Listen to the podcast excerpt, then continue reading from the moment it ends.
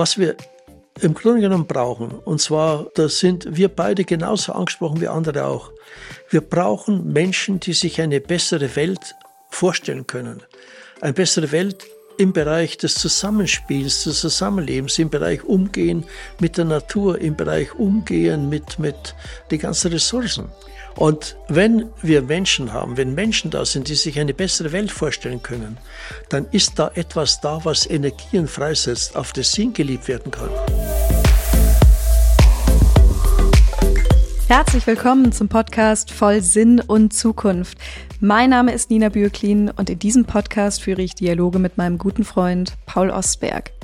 Wenngleich uns knapp 50 Jahre Altersunterschied trennen, gibt es so viel mehr, was uns verbindet. Wir teilen die Leidenschaft für Themen wie Werte, Sinn, Gemeinschaft und Gestaltung unserer Zukunft.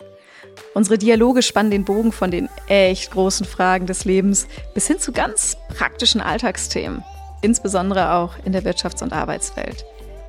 Paul und ich teilen die tiefe Überzeugung, dass wir etwas in unserer heutigen Zeit brauchen, was Menschen anders leben lässt, was Menschen anders zusammenbringt.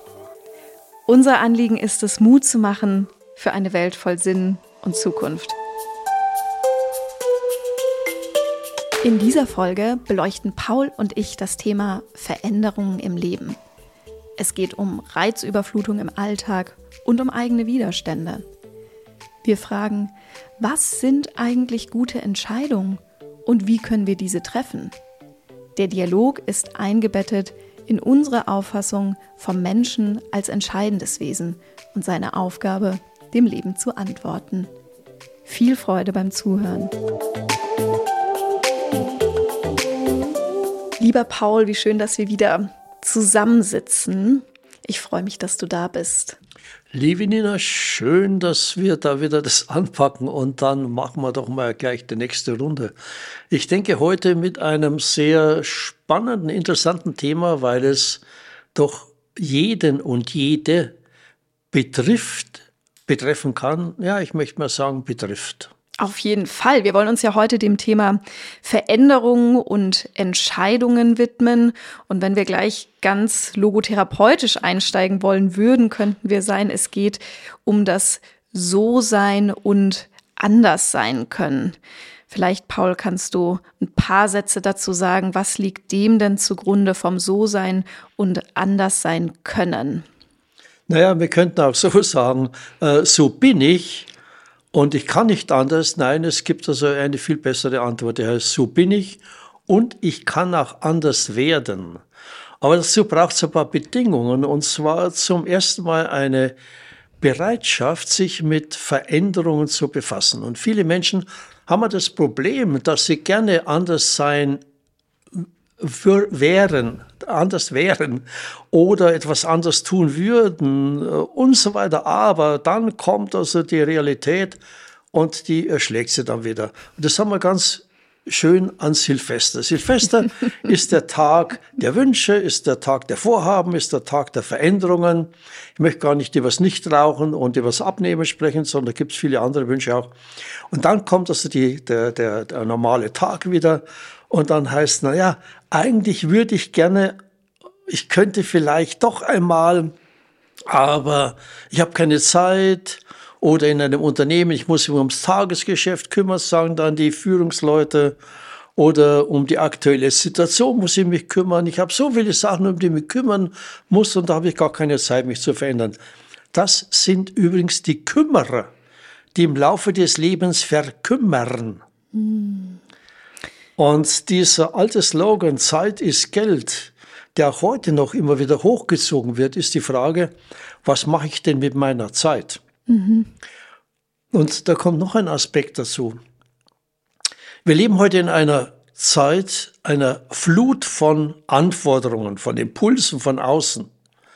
Und wenn man in dieser Zeit der Anforderungen und der Impulse, der vielfältigen Informationen nicht untergehen wollen, da müssen wir etwas finden.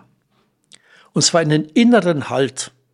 Mhm. Und dieser innere Halt, das bedeutet, dass wir zeitweise anhalten müssen in diesem Hamsterrad, in dem wir uns befinden und uns fragen und damit beschäftigen, Was ist wesentlich? Was ist zukunftsträchtig? Was ist wertvoll? Was scheint sinnvoll? Eben von einer Selbstbesinnung zu einer Selbstbestimmung. Mhm.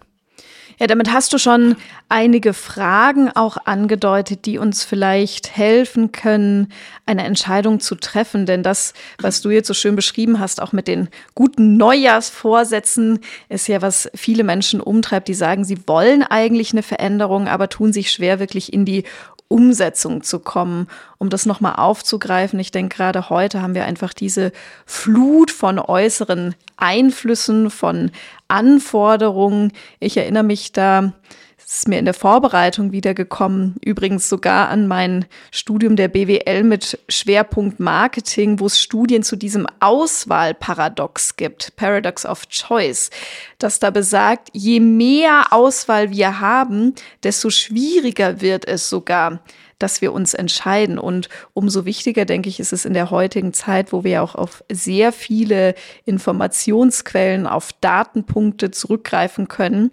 Kriterien für uns zu entwickeln, Fragen, Leitplanken, Prinzipien zu entwickeln, wie wir Entscheidungen treffen. Denn ich denke, das ist ganz zentral in dem Gespräch, wie wir es führen. Der Mensch als entscheidendes Wesen ist ja das, was so die Grundhaltung, auch das Menschenbild prägt, wo wir uns zu Hause fühlen und von dem wir auch überzeugt sind. Ja, ähm, mit diesem Paradox, das du da ansprichst, äh, will ich ergänzen. Entweder wir klären und entscheiden und realisieren, oder es passiert etwas anderes. Wir werden bestimmt. Mhm. Wir werden von außen gelebt. Und im Grunde genommen will das niemand. Aber wenn wir mittappen, wenn wir einfach mitlaufen, wenn wir wie die Lemminge mitmarschieren, dann werden wir von außen gelebt und irgendwann gibt es einen Zeitpunkt, das ist meistens im späteren Leben, wo man sich dann fragt, was ist eigentlich? Was mhm. soll denn das? Eigentlich hätte ich gern, eigentlich wollte ich doch. Und es kommt im Leben darauf an, dass ich Ja sage zum Leben und aktiv handle. Mit einem Jein oder einem Nein und mit einem mich treiben lassen, da werden wir sehr unzufrieden es wird ein sehr anstrengendes Leben in einer Unzufriedenheit. Würdest du sagen, Paul, wenn du auf dein bisheriges Leben zurückschaust, es sind weniger die Sachen, die wir nicht gemacht haben, nicht entschieden haben, die wir bereuen, als die, wo wir uns ganz bewusst entschieden haben, auch wenn sich dann vielleicht etwas ganz anders entwickelt hat, weil ich mir vorstelle, lieber entscheide ich jetzt etwas bewusst mit all den Infos, mit den Kriterien, mit den Maßstäben, die für mich wichtig sind, die ich jetzt zur Verfügung habe, als dass ich irgendwann sagen müsste, Mensch, da habe ich einfach abgewartet, da habe ich nichts getan, da haben andere für mich entschieden. Und ich denke, das würde ich bereuen. Wie geht's dir da, wenn du auch so auf vielleicht große Entscheidungen in deinem Leben zurückschaust? Ja, ähm, wenn ich viele Möglichkeiten habe und nicht ins Handeln komme, dann habe ich natürlich ein Problem. Und entscheiden heißt immer, aus der Vielzahl von Möglichkeiten eine einzige herausziehen, die mir wertvoll und sinnvoll erscheint. Denn nicht wählen heißt wählen, nicht zu wählen als entscheidendes Wesen, was du genau angesprochen hast, entscheiden wir in jedem Augenblick, was im nächsten Augenblick wir sein werden. Mhm. Und der Jean-Paul Sartre hat es wunderbar gesagt, nicht wählen heißt wählen, nicht zu wählen. Nicht entscheiden heißt also, sich entscheiden, nicht zu entscheiden. Und das hat Konsequenzen. Das andere entscheiden, über mich entscheiden. Mhm. Und in meiner Lebensvergangenheit habe ich immer die Situationen gehabt, wo ich auch selbst ja nicht entschieden habe, sondern gedacht habe, naja, was die anderen entscheiden, das ist wunderbar, das passt schon.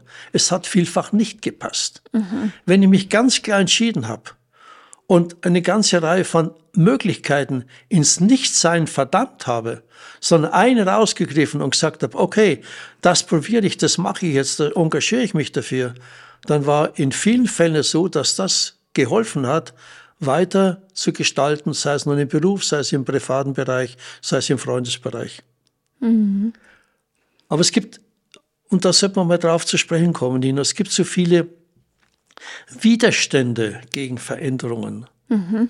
wo, wo, ja, oder ist es vielleicht sogar Entscheidungsangst?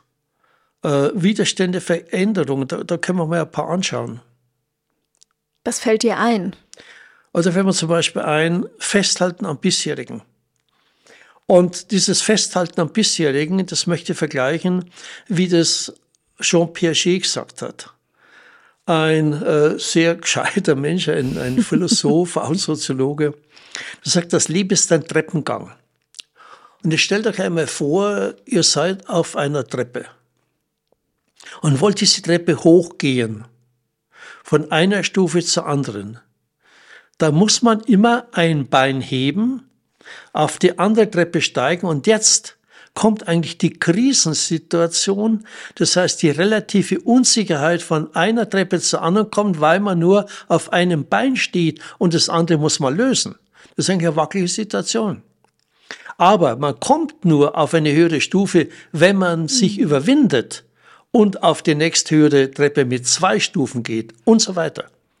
Und so ist das Leben ein Treppengang nach oben, wenn wir bereit sind, das Festhalten am bisherigen aufzugeben und nach oben zu wandern.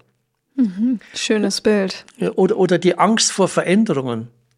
Die Angst vor Veränderung ist damit begründet, dass man natürlich nicht weiß, was wirklich passiert, wenn man sich für etwas anderes entscheidet. Aber wenn ich da einhaken darf, wenn wir alles lassen, wie es ist, wissen wir ja auch nicht, wie sich es weiterentwickelt.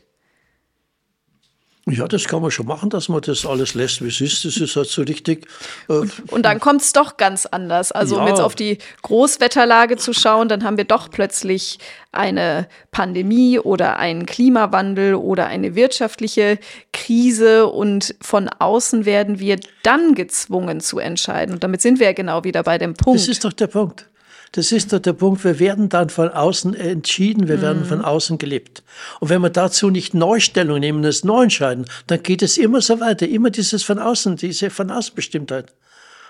Und, und äh, da kommen dann vielleicht Schwebezustände, dass man sagt, ja eigentlich müsste ich, ich sollte mich doch schon längst und vielleicht probiere ich es doch mal. Und wenn man nichts macht, bleibt man in diesem Schwebezustand. Mhm.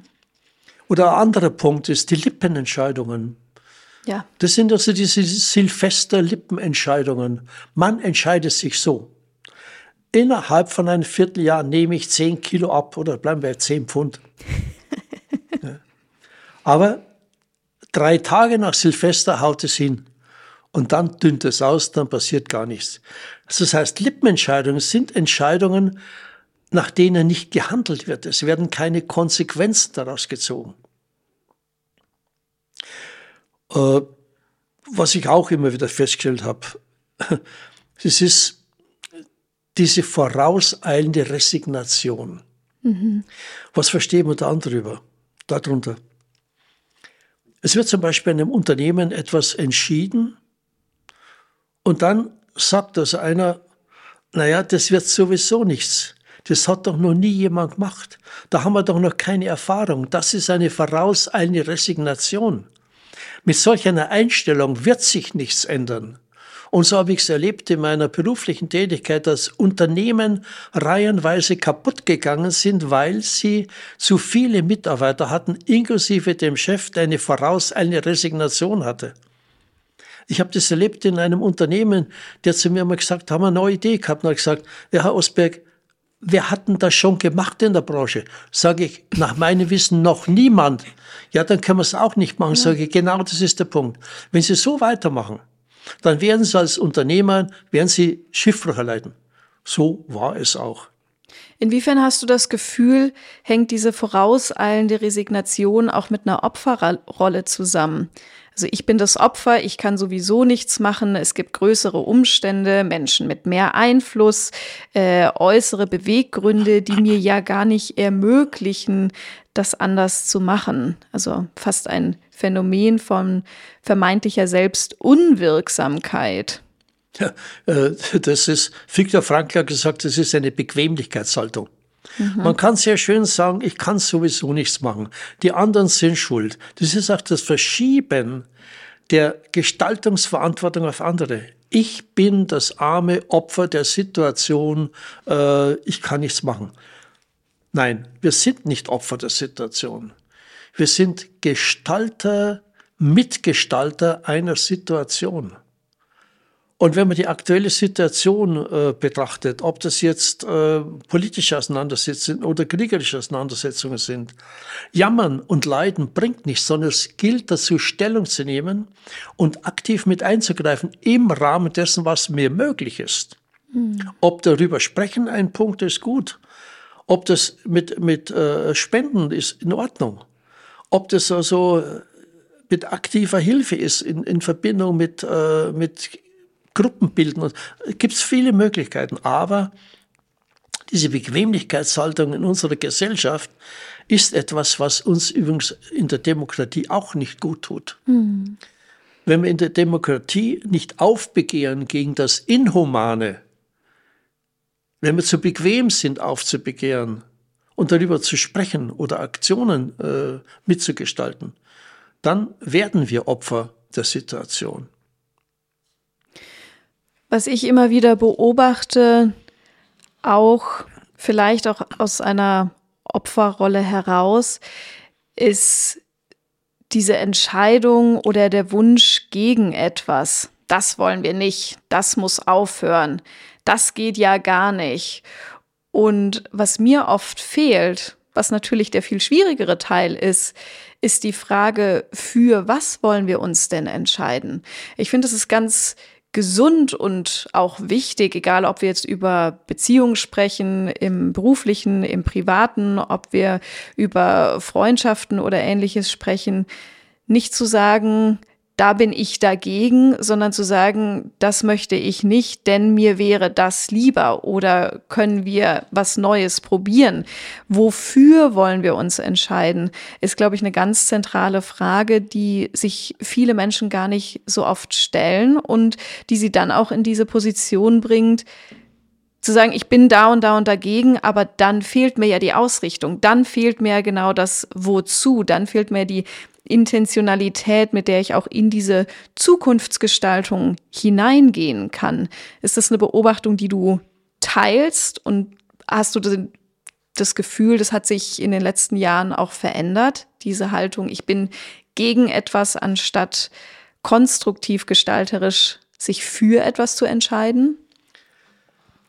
Naja, mir kommt es vor wie so eine, eine Krankheit unter Anführungszeichen, sich zunächst mal gegen etwas zu entscheiden, gegen eine Idee, gegen etwas, was in der Zeitung liest, gegen etwas, was die Freunde machen oder die Frau sagt also dann, du, am Sonntag machen wir Wanderung ins Gebirge und dann ist man zunächst mal Mann dagegen, weil man ja denkt, na, da können wir lieber den Fußball anschauen und das Kind kommt in der Früh und sagt, Mama, ich ziehe heute den blauen Pullover an, die Mutter sagt, du, das ist ist kalt, zieh doch einen anderen Pullover an. Also man so gegen diese Grundproblematik dieses Dagegenseins, ich weiß nicht, ob das in Menschheitskrankheit irgendwie verankert ist.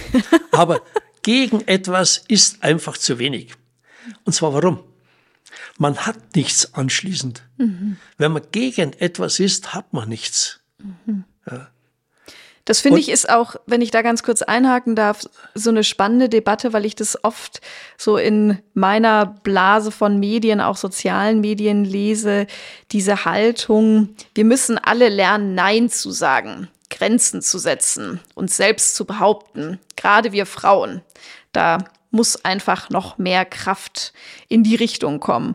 Und ich denke da immer wieder an das, wo wir irgendwann vorher mal drüber gesprochen hatten, Paul, die Entscheidung bei einem Nein ist ja nicht die Entscheidung für etwas, die einen Möglichkeitenraum öffnet, sondern erstmal nur begrenzt. Das heißt, ich würde mir immer wieder die Frage stellen und tu es auch, anstatt zu sagen Nein dazu, wozu ist es denn das Ja?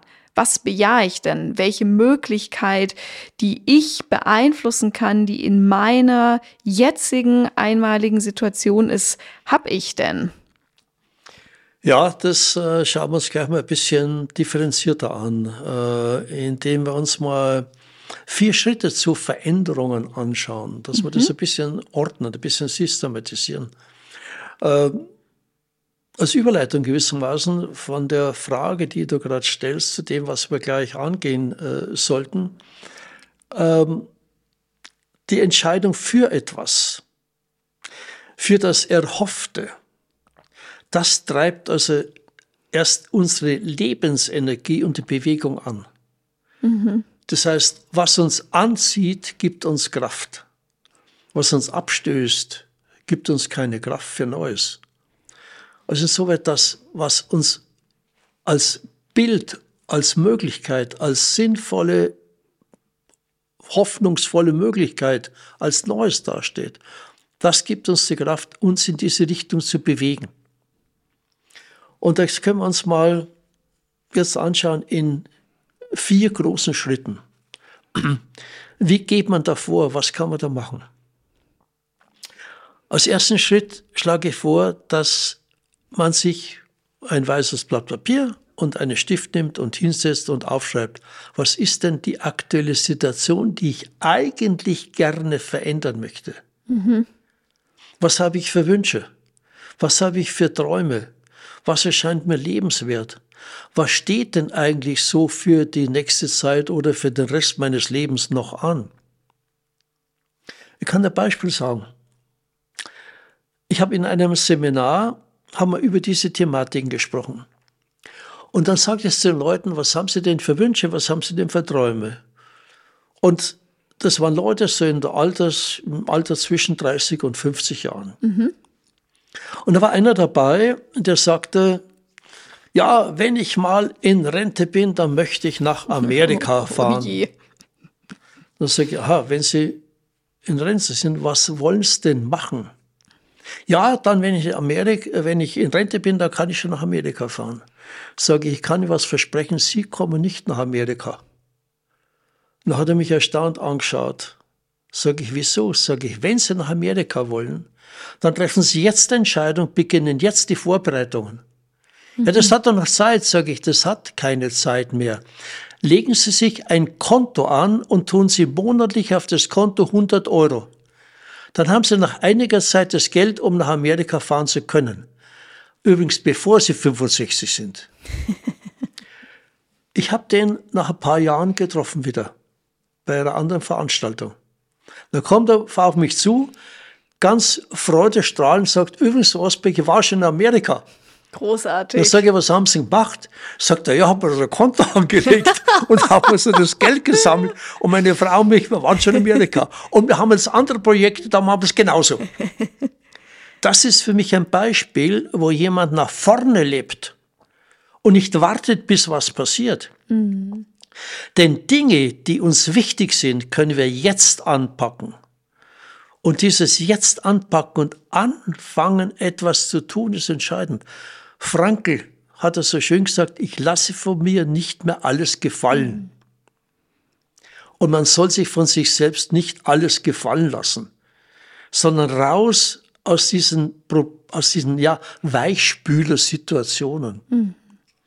Ja, und ich glaube, das, was du jetzt so schön in dem Beispiel geschildert hast, ist ein Thema, was viele umtreibt, nämlich dass dieser Traum, dieser Wunsch oft riesig gedacht wird, anstatt zu überlegen, was ist denn der erste kleine Schritt, den ich jetzt machen könnte, um diesem Ziel, diesem Wunsch ein bisschen näher zu kommen. Es gibt da den Autor James Clear mit seinen Atomic Habits, der sagt, was ist die kleinste Einheit an Gewohnheit, an Verhaltensänderung, die ich jetzt tun kann, um mich dem Ziel zu nähern, um ein bisschen mehr der zu sein, der ich gerne wäre und mich da weiterzuentwickeln. Also das finde ich ganz zentral, weil ich das oft erlebe, dass mir ja diese Hoffnungslosigkeit entgegengebracht wird. Da komme ich ja eh nie hin oder das kann ich machen, wenn ich in Rente bin. Ich meine, schrecklich, das sind dann vielleicht noch 20, 30, 40 Jahre und bis dahin, bis dahin ist doch das Leben, was stattfindet und wo wir bewusst mitgestalten können. Okay, aber das war sozusagen Schritt eins. Wo stehe ich jetzt? Ein bisschen die Standortbestimmung und was ist auch mein Wunsch? Was ist das Ziel? Was ist das, was ich anstrebe? Ja, äh, da möchte ich etwas einschieben, Nina. Und zwar, äh, wir kommen jetzt zu dieser Frage, was soll sein? Mhm. Was soll sein? Was, was ist der nächste Zeit oder äh, Lebensveränderung, was ist da angesagt? Und äh, da sollten wir auf etwas zu sprechen kommen, und zwar auf dieses Lebensbalance-Modell. Mhm. Lebensbalance-Modell ist entwickelt worden von Nasser Peseshkan, ein äh, Psychotherapeut, der auch eine Klinik hatte und ausgezeichnete Bücher geschrieben hat. Äh, und äh, dieser Nasser Peseshkan, der hat im Rahmen dieser Studien der Salutogenese, das heißt, wie Menschen gesund bleiben, hat vier Lebensfelder entwickelt. Und diese Lebensfelder, du kennst sie, diese vier Lebensfelder, Körper und Gesundheit, Lebensfeld Leistung und Beruf, Lebensfeld Beziehung und Familie und Lebensfeld Sinn und Werte. Mhm. Das zu verstehen, Religion, Philosophie, Lebensfragen. Und er fragt also, wie viel Zeit, sprich Lebensenergie, investierst du denn in dieses Lebensfeld? Mhm. Und ich habe immer wieder Leuten dieses Lebens- oder früher hat man gesagt Work-Life-Balance. Es geht nicht um Leben und, und, und Arbeiten, es geht insgesamt um die Lebensbalance. Haben mir wieder mal aufschreiben lassen, Sie möchten doch mal für eine Woche ungefähr schätzen, wie viel Zeit ja. Sie investieren mhm. in Körper und Gesundheit, mhm. in Leistung, Beruf, Beziehungen und in Wertefragen, Religion, Spiritualität und so weiter. Und es ist fast immer passiert, dass die Leute erschrocken sind. Ja. Denn es sind reingeflossen in unserer Leistungsgesellschaft 70 bis 80 Prozent in die Leistung. Mhm. Und die Defizite waren in den Beziehungen, in der Familie oder in Lebensfragen, in Sinnfragen, in spirituellen Fragen. Körper und Gesundheit ist noch relativ gut weggekommen mit 20 bis 30 Prozent. Das heißt, man joggt das ein bisschen, man geht ins, ins Fitnessstudio. Das sind also diese Dinge. Und ich kann jedem nur empfehlen, sich mal hinzusetzen und für diese vier Felder den eigene Zeitpotenzial, das eigene mhm. Energiepotenzial anzuschauen, wohin fließt denn deine Lebensenergie? Und dann kann man sich eine zweite Frage stellen, nämlich woher beziehe ich denn meine Lebensenergie? Mhm. Ich habe ganz ähnliche Erfahrungen auch schon mit Klienten und Klientinnen gemacht.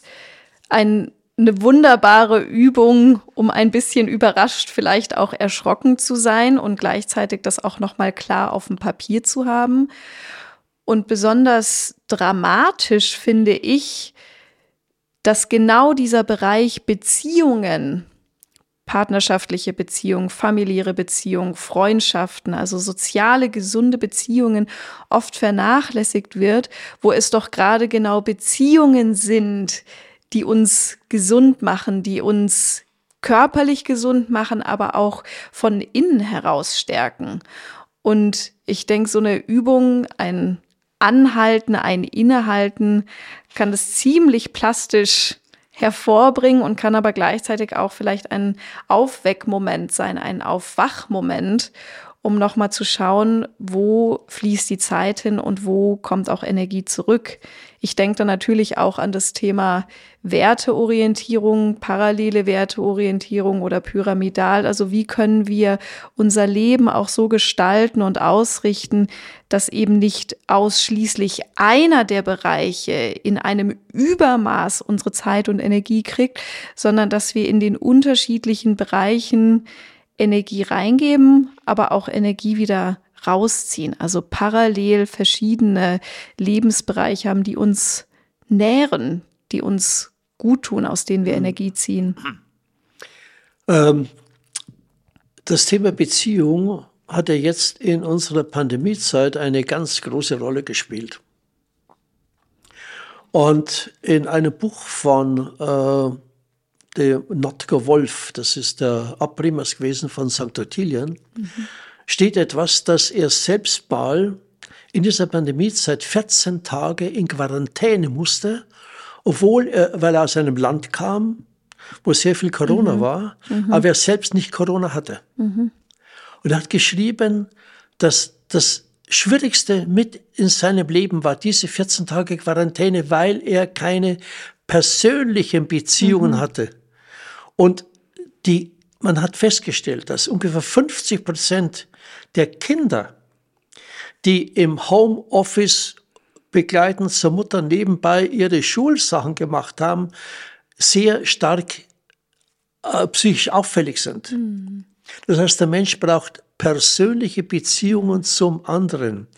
Und ich warne davor, dass wir in unserer Zeit der Technologien, dieser ganzen IT-Gesellschaft, diese persönlichen Beziehungen vernachlässigen. Mhm. Es braucht das Gespräch vom Mitarbeiter A mit dem Mitarbeiter B und nicht jetzt über die Home äh, die, die, die Hauspost oder die elektronische Hauspost. Das ist zu wenig. Ja. Und Rundschreiben sind interessant als Information, aber sie dienen nicht dazu, dass also vernünftige, brauchbare Entscheidungen getroffen werden von einer Gruppe. Es braucht die Präsenz. Nur als kleines Beispiel aus diesem ganzen Thema auf äh, Work-Life-Balance, Lebensbalance zu erzeugen. Mhm. Und Du hast noch einen Punkt angesprochen. Äh, Sportpsychologen sprechen von einer eindimensionalen mhm. Lebensführung. Eindimensionale Lebensführung bedeutet zum Beispiel, dass Leute wie Cristiano Ronaldo, Lionel Messi oder Tom Bradley, dieser berühmte Quarterback in Amerika, dass die ein absolutes Thema mhm. haben und das ist eben mhm. der Sport und alles andere wird dem untergeordnet. Oder alles andere wird verwendet, um eben in diesem sportlichen Bereich ganz oben dazustehen. Und man weiß das als anderen Sportler, nehmen wir mal Maradona her, wo dieser, dieser eindimensionale Lebensführung von dem Maradona nicht mehr so gefragt war. Ja. Was ist passiert? Er war beim Alkoholismus, er war bei den Drogen. Mhm. Und er ist eigentlich abgestürzt in seinem Leben. Mhm. Und wie gesagt, äh, mal anschauen, diese vier Lebensbereiche, Körper, Gesundheit, Leistung, Beruf, Beziehungen, Familie, Sinnfragen, Wertefragen, die mal anschauen, wie viel investiere ich da an Lebensenergie, wo beziehe ich Lebensenergie und dann haben wir den Beginn einer sehr guten Möglichkeit, um zu einem gesunden Entscheidungsprozess zu kommen. Mhm. Vielleicht auch eine schöne Übung an der Stelle für alle, die uns zuhören. Immer mal wieder weisen wir ja gerne darauf hin, ein neues Blatt Papier, ein ganz leeres weißes Blatt oder auch farbiges Blatt zu nehmen und so eine Übung mal zu machen. Also an der Stelle die Einladung, auch das jetzt mal genau zu machen. Wir sind ja gekommen von dem, wie können wir denn Entscheidungen treffen und was für Schritte folgen da. Und das wäre sozusagen ein Zwischenschritt, da mal drauf zu schauen. Mhm. Das du sagst mit, mit, dem, mit, dem, mit dem weißen Blatt Papier, äh, sehr schönes als Bild das man sehr gut einbringen können, ein Tortendiagramm zu machen. Mhm. Also praktisch wie eine, eine Kreistorte und dann einfach diese eigene, äh, diese Lebensenergieinvestition in einzelne Segmente äh, mengenmäßig einzuzeichnen mhm. und das immer vergegenwärtigen. Und dann eben eine Ist-Situation und eine Soll-Situation und dann brauchen wir eben als nächstes, wie gesagt, den gesunden Entscheidungsprozess, äh, dass wir erstens mal jetzt weitermachen, was soll sein. Was soll sein? Wofür lohnt es sich für mich in Zukunft zu leben, mich zu engagieren? Welche Balancefelder will ich verändern?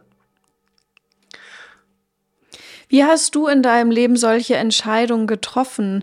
Wofür lohnt es sich, dass ich mich engagiere? Wofür lohnt es sich, dass ich mich einbringe, meine Zeit einsetze? Ich kann mir vorstellen, das fällt vielen Menschen gar nicht so leicht, gerade wenn sie in einer Umbruchphase sind oder in einer Phase von Neuorientierung.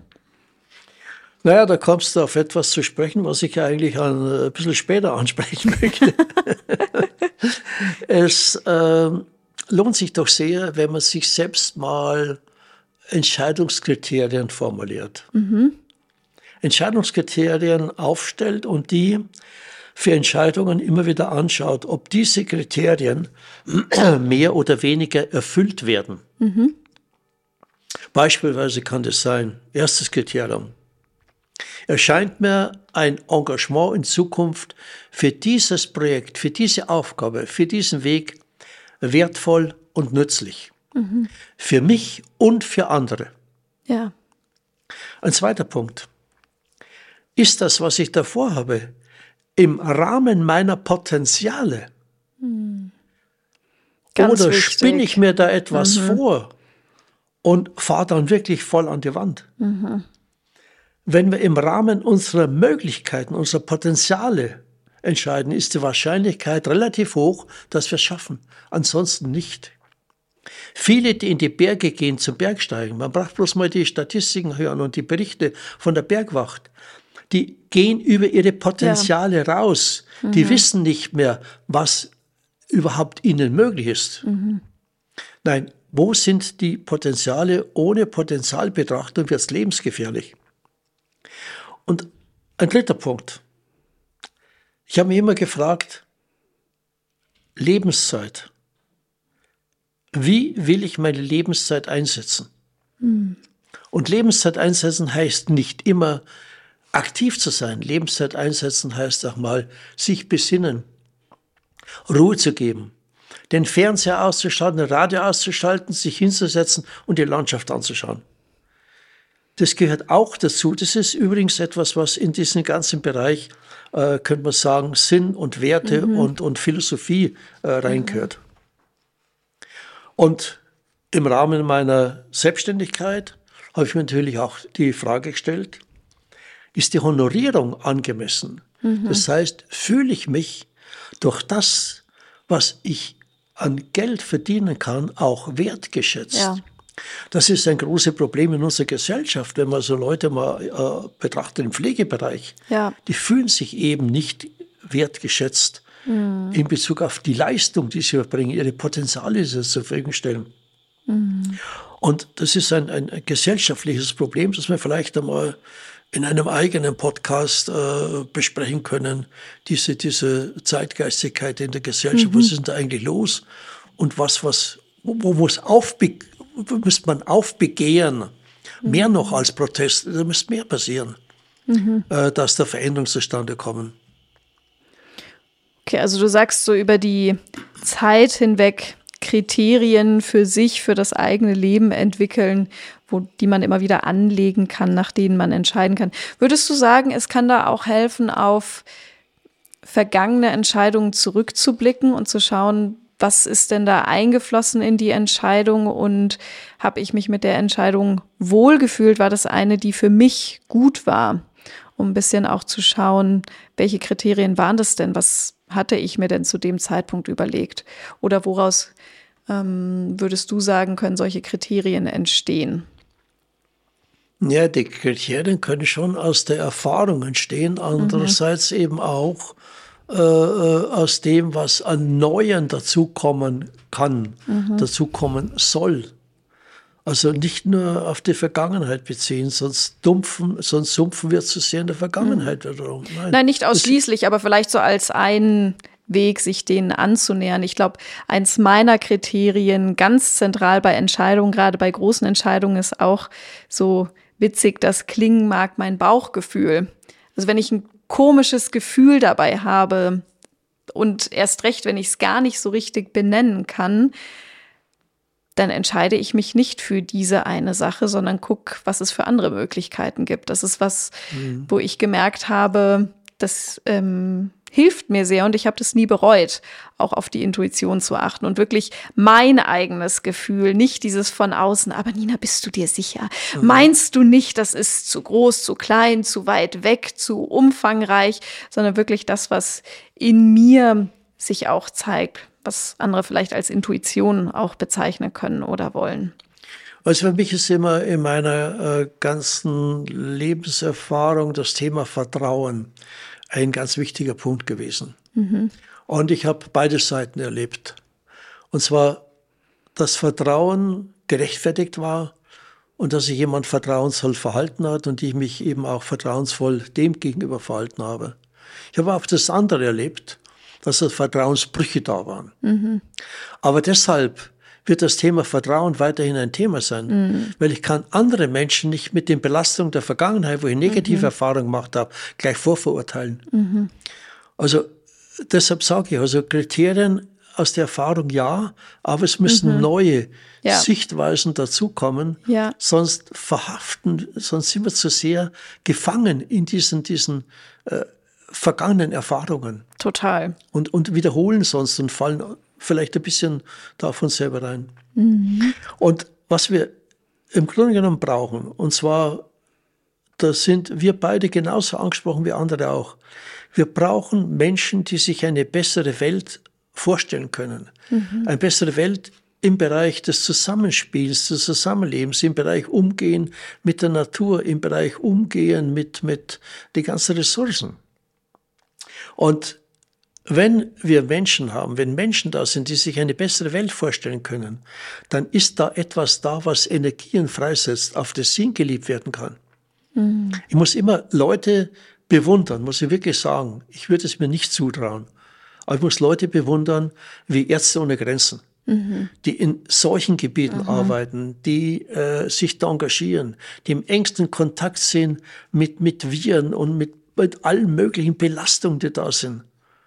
Und die die Kraft haben, ja. das zu realisieren und man weiß, dass eine entsprechende Einstellung etwas Sinnvolles und Wertvolles den Menschen so stärken kann, dass sein Immunsystem mhm. sogar gestärkt ist. Mhm.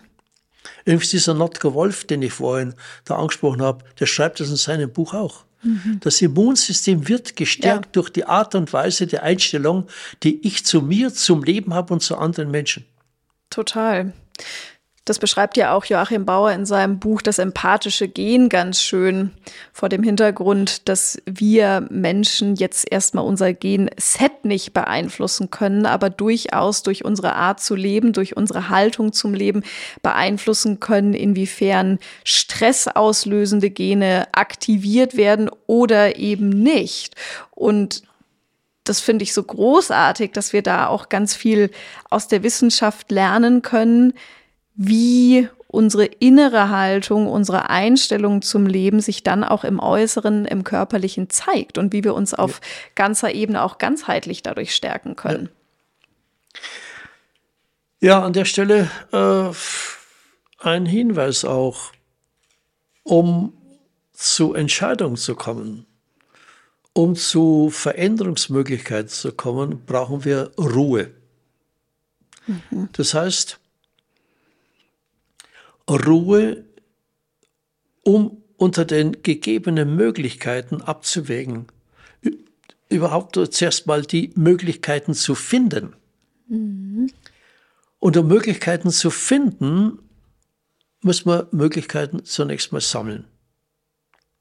Und es ist so ein alter Begriff, dieses Brainstorming.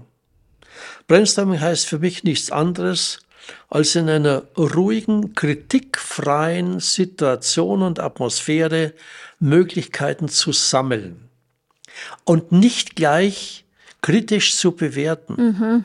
Nach mhm. dem Motto, na, gute Idee, aber das geht nicht. Geht sowieso nicht. Das geht sowieso nicht. Und diese Möglichkeiten sammeln, das habe ich auch immer festgestellt in meiner Arbeit. Das habe ich bei mir übrigens selbst auch gemacht. Fangen wir mal bei mir in diesem Fall an. Wenn ein Projekt angestanden ist, habe ich zuerst Lösungsmöglichkeiten mir notiert. Mhm. Die habe ich gesammelt. Über ein, zwei Tage, da lag am Schreibtisch ein weißes Blatt Papier, das habe ich wieder bei dem. Und wenn mir was eingefallen ist, habe ich das gesammelt. Mhm.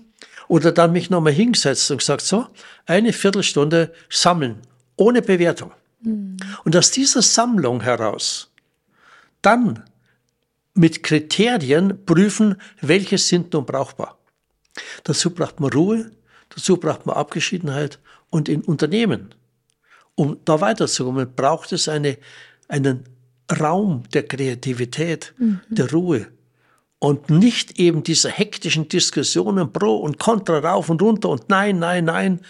Wir brauchen Ja für die Veränderung und die entstehen hieraus aus dem Sammeln von Möglichkeiten, abwägen, bewerten und dann entscheiden. Ja, jetzt wo du von Ruhe sprichst, kommt mir dieses Sprichwort in den Sinn, wenn du es eilig hast, gehe langsam. Also genau das, was du beschreibst, anstatt äh, in einen Raum einzutreten, der noch dazu mit vielen Urteilen, Bewertungen gefüllt ist und völlig unter Zeitdruck bringt, einen Raum zu öffnen, wo erstmal gesammelt werden kann, wo frei gedacht werden kann, wo vielleicht auch mal ganz verrückte, ungewöhnliche Ideen gesammelt werden können, um sich dann, so meine Erfahrung, relativ zügig aus der Fülle auch entscheiden zu können, auf Basis der Kriterien, die es vorher gab. Und dann aber auch eine bewusste Entscheidung treffen zu können, anstatt zu sagen, schnell, schnell, wir können jetzt gar nicht mehr alles anschauen, wir machen jetzt einfach, sondern an der Stelle die Zeit zu investieren, doch nochmal den Raum zu öffnen. Und dann aber, und ich denke, das ist ganz zentral, auch bei dieser Entscheidung bleiben, wenn sie denn dann einmal gefällt ist und nicht zu sagen, ach, aber die anderen lassen wir auch noch mal in der Schublade liegen und da können wir ja noch mal drauf zurückkommen, sondern mit der getroffenen Entscheidung bewusst voranschreiten. Mir fällt ein, ein äh, etwas mit dem Professor Sauerbruch. Professor Sauerbruch war der große Chirurg der Berliner Charité. Und dieser Professor Sauerbruch wurde nachts einmal mit dem Nottelefon zu Hause aus seinem Bett rausgeholt. Er muss zu einer ganz schwierigen, dringenden Notoperation sofort in die Charité, in das Krankenhaus kommen. Und der Professor Sauerbruch hatte nebenan im Gebäude hat sein Fahrer seine Wohnung gehabt und geschlafen. Er ist sofort rüber, hat den Fahrer aufgeweckt und dann sind sie losgefahren. Dann sagt also der Professor Sauerbruch zu seinem Fahrer, Hans, fahren Sie langsam, es pressiert. Mhm. Und das ist für mich ein schönes Beispiel. Mhm. Fahren Sie langsam und bedächtig, es pressiert, damit die hohe Wahrscheinlichkeit da ist, dass er hinkommt, ja. um operieren zu können. Ja. Und ich meine, in der heutigen Zeit, was du gerade sagst, es wird zu viel hektisch, mhm. es wird zu viel Wind gemacht. Mhm. Nein, mal Besinnung, runterfahren um was geht es denn überhaupt? Mhm. Was ist wesentlich? Was habe ich für Möglichkeiten? Und dann sagen so, das erscheint am sinnvollsten und das machen wir jetzt und da investiere ich meine Lebensenergie. Mhm. Und noch eine Ergänzung dazu. Wenn Möglichkeiten gesammelt werden und man entscheidet sich für eine der Möglichkeiten, was macht man denn und schreibt die auf? Was macht man denn mit den anderen? Nichts. Die in kommen weg. In die Schublade. In die Schublade, was? Nein, die kommen ganz weg. Die kommen in den Papierkorb, die kommen in den Schredder. Die haben nichts mehr in unserem Lebensumfeld zu suchen. Mhm. Und wenn die getroffene Entscheidung dann später sich nicht als brauchbar mhm. weist, dann haben wir eine neue Situation, dann werden wir neu diesen Entscheidungsprozess machen. Also, nicht getroffene Entscheidungen, nicht in die Schublade, sondern Papierkorb. Ablage P. Ablage Papierkorb. jetzt ist die Frage so, jetzt haben wir entschieden. Und zwar, ja, auch noch Ergänzung. Da braucht es also keine Entscheidungen, die ein ganz berühmter Fußballer, der als Kaiser bezeichnet wurde, immer äh, gesagt hat. Der sagt immer, schauen wir mal, das sehen wir schon. Entscheidungen heißen, ja, das machen wir. Ja, das mache ich. Ja, ich probiere das etwas. Nicht, na ja, ich probiere es mm. mal. Na, ich schau mal. Fangen wir heute mal an. Ich weiß nicht, ob das was wird. Da ist nicht die Energie und die Kraft da, dass da wirklich auch nachgearbeitet wird, dass bei Widerständen, die so kommen, damit diese Widerstände umgeht oder überwindet. Mm. Das heißt also, Entscheidungen treffen Ja als saubere Ja-Entscheidungen. Und das nächste ist dann zu klären, wie kann ich vorgehen? Mhm. Welche Termine? Wen beziehe ich mit ein? Wer sind meine aktiv Verbündeten? Mhm. Ich suche mir aktiv Verbündete. Das kann ein Freund sein, wo ich sage, du ruf mir bitte alle acht Tage an und frag, wie ich weitergekommen bin. Mhm. Dass ich nicht nachlässig werde. Wir brauchen aktiv Verbündete, wenn wir es nicht selbst schaffen. Und es ist ganz gut, wenn wir da wirklich Vertrauenspersonen haben, mit denen wir das machen können. Ich habe das übrigens in, in Unternehmen, haben wir das verschiedentlich gemacht. Mhm. Und für mich war als Berater es ganz wichtig, dass bei Strategiearbeiten oder bei konzeptionellen Arbeiten ich ein, zwei aktiv Verbündete hatte in Unternehmen, Ja. die dort, wenn ich nicht mehr dort Ja. war, das weitergetragen haben, weiter gepflegt haben. Und da sind wir eben bei einem Stichwort, das heute sehr häufig missbraucht wird. Dieses Stichwort heißt Nachhaltigkeit. Das Wort Nachhaltigkeit ist etwas anderes wie das, was heute gemeint ist, vielfach. Nachhaltigkeit kommt aus der Waldwirtschaft Ja. und heißt, es muss so viel angepflanzt werden, wie entnommen wird. Damit Genau. es das im Gleichgewicht gehalten wird. Könnte man auch sagen, Lebensbalance des Waldes. Und was heute gesagt wird, ist nicht Nachhaltigkeit, die gemeint ist, sondern Beharrlichkeit, Konsequenz. Aber es wird, Ausdauer. es wird nicht verwendet, dieses Wort. Konsequenz in der Verwirklichung. Einen Schritt nach dem anderen. Ich glaube, ich habe das schon in einem anderen Zusammenhang gesagt, von dieser äh, knapp 70-jährigen Dame, die von der Ostküste zur Westküste in den USA gegangen ist. Über, ich glaube, 6000, 7000 Kilometer sind es. Ja.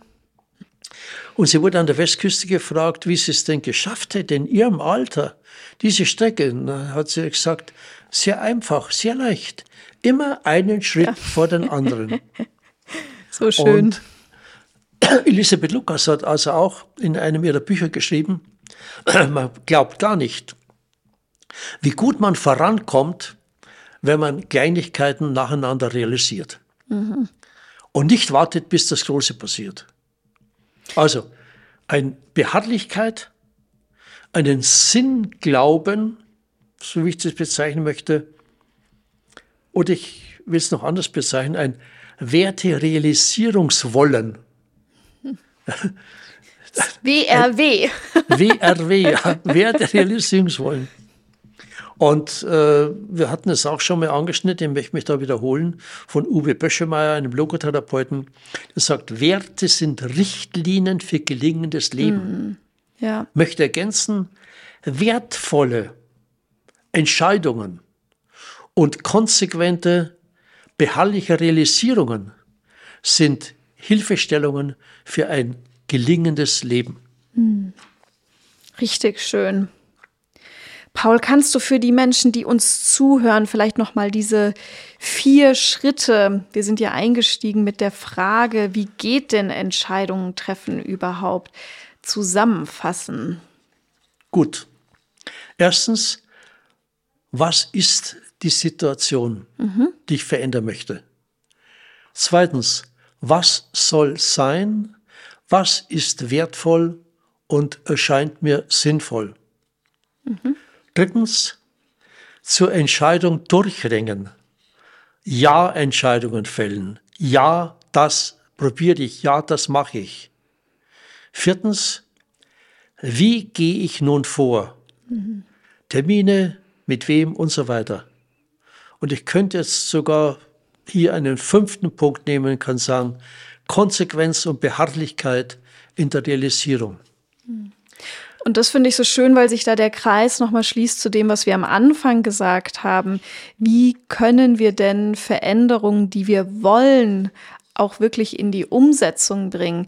Denn bei den vier und gerne auch bei den fünf Schritten, die du erwähnt hast, ist ja das konkrete ins Tun kommen auch schon mit drin. Das heißt, es geht über die Willensentscheidung hinaus, indem es in die konkrete Umsetzung geht. Und ich glaube, das ist so wichtig für Menschen. Und wenn es nur ein ganz kleiner Schritt ist, der jetzt im Bereich meines Möglichen liegt, diesen ersten Schritt zu gehen und dann den zweiten und den dritten, anstatt zwar gedanklich die Entscheidung getroffen zu haben, aber nicht in die Aktion zu kommen.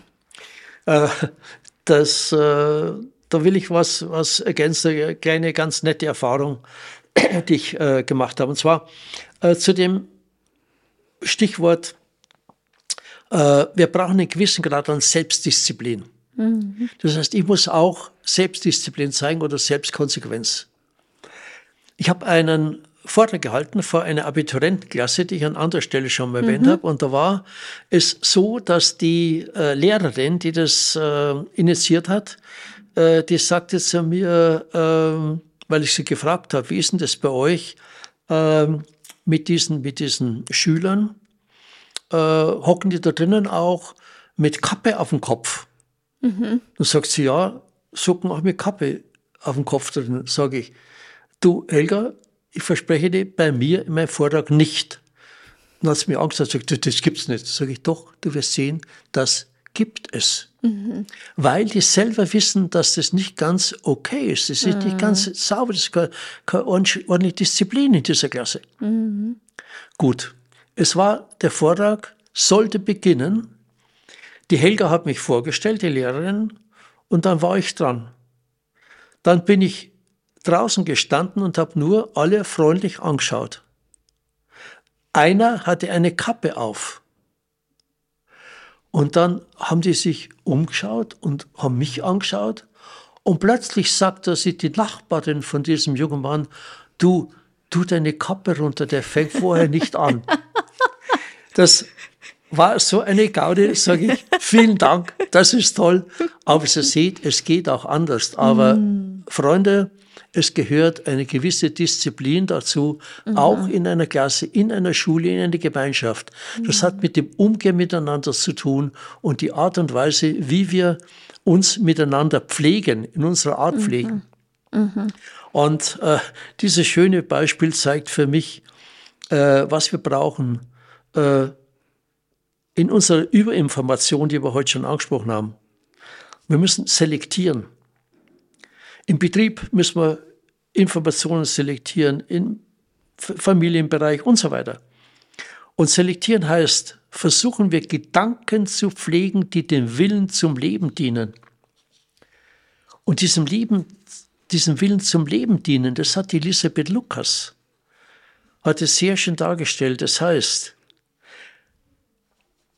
sie hat Tipps gegeben, Ansatzpunkte für sinnvolles Leben. Mhm. Und das Buch heißt übrigens Lebensstil und Wohlbefinden. Jeden zu empfehlen. Lebensstil und Wohlbefinden. Kommt Dr. in die Show Notes. Elisabeth Lukas. Und da schreibt sie unter anderem, sinnvoll ist, was die Kraft zum Wollen einen zufließen lässt. Ah, das ist so schön, das wiederholst du bitte nochmal. sinnvoll ist, was die Kraft zum Wollen einem zufließen lässt. Mhm. Und die Kraft zum Wollen einen zufließen lassen ist eben der Wille, dem Leben zu dienen, mhm. dem eigenen Leben und dem anderen Leben zu dienen. Mhm. Und in, vor kurzem haben wir einen philosophischen Kreis, ein Gespräch gehabt und da sagt also dieser Philosoph, wenn wir das tun, den Willen zum Leben dienen, dann können wir die Seele leuchten lassen. Mhm. Ist etwas poetisch, aber es drückt für mich das wirklich aus. Und ich meine, wir haben eine moralische Pflicht. Und zwar uns selbst gegenüber. Mhm. Uns selbst gegenüber. Und von der Zeit her, wenn wir es packen, können wir noch. Da habe ich nämlich ein Gedicht mitgebracht. Da, da habe ich die, die Nina will ich jetzt überraschen mit einem Gedicht von Dag Hammarskjöld. Dag mhm. Hammarskjöld war der erste Generalsekretär der UN. Mhm. Und dieser Dag Hammarskjöld hat als Junge schon hat Gedichte geschrieben. Wow. Mhm. Und er hat als Elfjähriger, ich wiederhole, als Elfjähriger ein Gedicht geschrieben. Mhm. Und dieses Gedicht möchte ich euch vorlesen. An dem Tag, an dem du geboren wurdest, waren alle froh, du allein weintest. Lebe so, dass in deiner letzten Stunde alle anderen weinen und du der Einzige bist, der keine Träne zu verlieren hat. Dann wirst du ruhig dem Tod begegnen, wann immer er auch kommt. Also das ist genau der Punkt. Wow. Äh, die große Problematik, das wissen die Psychologen und die Berater und vielleicht auch viele Theologen und Pfarrer, wenn sie so die letzten Stunden von einem Leben mit besprechen. Das ist das nicht gelebte Leben. Mhm. Dieses nicht gelebte Leben heißt, eigentlich hätte ich doch gerne, eigentlich hätte ich einen anderen Mann gebraucht, eigentlich eine andere Frau, eigentlich einen anderen Beruf, eigentlich eine andere Landschaft, eigentlich andere Freunde. Ja, eigentlich, eigentlich bringt keine Lösung, bringt keine Antworten. Und wir tun als Individuum, das ist eigentlich schon fast verrückt, wir tun als Individuum das, womit wir leben müssen dann was wir als Individuum vorziehen, damit müssen wir leben. Das mhm. heißt, mit dem, wo wir entscheiden, müssen wir leben. Wenn wir nicht entscheiden, müssen wir mit dem leben, das wir nicht entscheiden. Und die Logothete besagt das ganz deutlich. Wählen und verwerfen. Wählen und entscheiden und nicht entscheiden und verwerfen. Mhm. Das ist das basale Tun eines Menschen. Und genau um das geht's so oder so zu leben. Und es werden bei dem so oder so Leben Energien generiert, schädliche Energien oder förderliche Energien. Und damit denke ich an das Thema, wie wir es am Anfang definiert haben oder beschrieben haben, zurück vom So sein und anders sein können. Und denke auch an vielleicht so einen Leitsatz für mich, basierend auf der Logotherapie. Wir entscheiden jetzt, hier und heute, wer, mir, wer wir einmal gewesen sein werden. Wir entscheiden jetzt, hier und heute, wer wir einmal gewesen sein werden. das sich immer wieder bewusst zu machen, dass wir auch jedes Mal neu entscheiden können, ist etwas, was mir ganz viel Kraft gibt und vielleicht auch immer wieder den Mut gibt, Entscheidungen ganz bewusst zu treffen. Mhm. Ja, Nina, äh, der, die Hillary Putnam, Putnam ist äh, Harvard-Professorin und der 2002 gesagt, Werte sind Orientierungen für das Handeln von Menschen und deren innere Haltung. Mhm.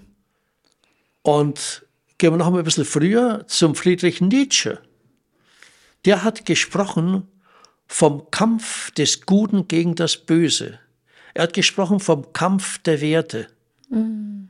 Ich möchte es also anders sagen. Es ist vielleicht der Wettbewerb der Werte und der Unwerte. Mhm. Und in der heutigen Zeit gewinnen oftmals die Unwerte. Aber wir sollten schauen, dass die Werte, die menschenwürdigen und naturverdeckenden Werte gewinnen. Denken wir auch an die Gemeinwohlökonomie, zum Beispiel von Christian Felber. Mhm. Und da haben wir die Möglichkeit, eben uns zu bedenken, zu besinnen. Und wenn es dann bei der Realisierung des Entschiedenen zu Widerständen kommt, dann wird es wieder spannend. Was machen wir dann? Also was tun, bei Widerständen auf dem Weg zur Verwirklichung von Entscheidungen, die wir als wertvoll, sinnvoll, lebensförderlich und wichtig betrachten. Mhm. Die meisten Menschen verfallen in einen Abbruch ihrer Aktivitäten oder in mhm. Resignation. Mhm. Naja, habe ich mir eigentlich gleich gedacht, das funktioniert sowieso nicht. Das ist ein Zeichen, dass das, was dieser Mensch vorhatte, nicht ihm so wesentlich mhm. lebenswichtig war. Und wie können wir trotzdem auch bei Widerständen etwas, was lebenswert ist, war, sein soll, wie können wir das trotzdem bei Widerständen trotzdem angehen? Wir brauchen eine geistige Präsenz. Mhm. Ich will das mit einem ganz primitiven Beispiel erklären, was gemeint ist mit geistiger Präsenz. Eine Freundin wohnt in Hamburg und ich wohne in München. Diese Freundin wollte ich schon lange sehen, das ist ein inniges Verhältnis, eine tolle Beziehung. Und jetzt habe ich vor, nach Hamburg zu fahren, heute Nachmittag um drei Uhr da zu sein, weil wir abends dann zusammen in ein wunderbares Konzert in der Elbphilharmonie gehen. Ich fahre los. Auf der Autobahn Nürnberg ist ein Widerstand auf diesem Weg nach Berlin, äh, nach, nach Hamburg. Und zwar ist ein Unfall. Mhm. Was habe ich jetzt für Möglichkeiten? Um diesem Widerstand zu begegnen, entweder warte ich, weil ich nicht rauskomme, rufe die an, dass ich wahrscheinlich gleich zur Elbphilharmonie fahre, mhm. wenn ich also in, in, der, in der Tageskleidung bin, also nicht fein angezogen bin. Oder ich kann runterfahren von der Autobahn, mache einen Umweg, um wieder auf die Strecke nach Hamburg zu kommen, auch mit etwas Verzögerung. Mhm. Aber was ich permanent aufrechterhalte, es ist die geistige Präsenz dieses Treffens, mhm. weil es mir lebenswichtig ist, mit einem anderen Menschen zu feiern oder ins Konzert mhm. zu gehen oder sonst was. Mhm. Und dieser Umgang mit den Widerständen, wie wir damit umgehen, hängt davon ab, wie wichtig, wie lebenswichtig, wie elementar das ist, was wir verwirklichen wollen. Mhm. Und der größte Graben, finde ich, zwischen Zielen, also Entscheidungen, Zielen und der Realisierung, ist der größte Graben eben bei Widerständen abbrechen. Ja. Deshalb Ziele und Werte im Blick halten. Übergänge schaffen. Verbündete suchen, haben wir schon mhm. angesprochen heute. Und bitte nicht jammern. Also keine, keine Opferrolle, mhm. sondern handeln. Chancendenker handeln und Bedenkenträger handeln eben nicht. Also Chancendenker, Chancenrealisierer. Und den Graben kann man zuschütten, sogar bildlich, wenn man kleine Steine, wenn man kleine Schritte macht, kleine Steine in den Graben legt, dann kommt man das über den Bach auch drüber. Manchmal braucht es also große Brücken, das dauert ein bisschen länger, bis man die konstruiert hat. Wenn das kein gutes Schlusswort für heute ist, die kleinen Steine zu nehmen, mit den kleinen Steinen, mit den kleinen Schritten anzufangen und langsam den Graben von der Entscheidung hin zur Umsetzung zu überbrücken und da sich eigene Wege zu schaffen. Ja, lass mich das sogar als Aufforderung nochmal wiederholen, was wir zwischendurch gesagt hatten. Gedanken pflegen, die dem Willen zum Leben dienen. Das können wir machen. Jeder, jede, tagtäglich. Dann lass uns gleich loslegen jetzt. so machen wir das. Ich danke dir, Paul. Danke dir auch, Nina. Vielen Dank. Das war die vierte Folge von Voll Sinn und Zukunft und uns hat es wieder große Freude bereitet. Wir sind ganz neugierig von dir zu hören, wie es dir gefallen hat. Vielleicht hast du aber auch Ideen oder Fragen an uns. Dann schau gerne einfach mal in die Show Notes. Da haben wir alle Kontaktmöglichkeiten nochmal aufgelistet. Und wenn du mehr über uns und unsere Arbeit erfahren möchtest, auch dann sind die Shownotes der richtige Ort. Wir freuen uns auf das nächste Mal. Liebe Grüße und mach's gut bis dahin.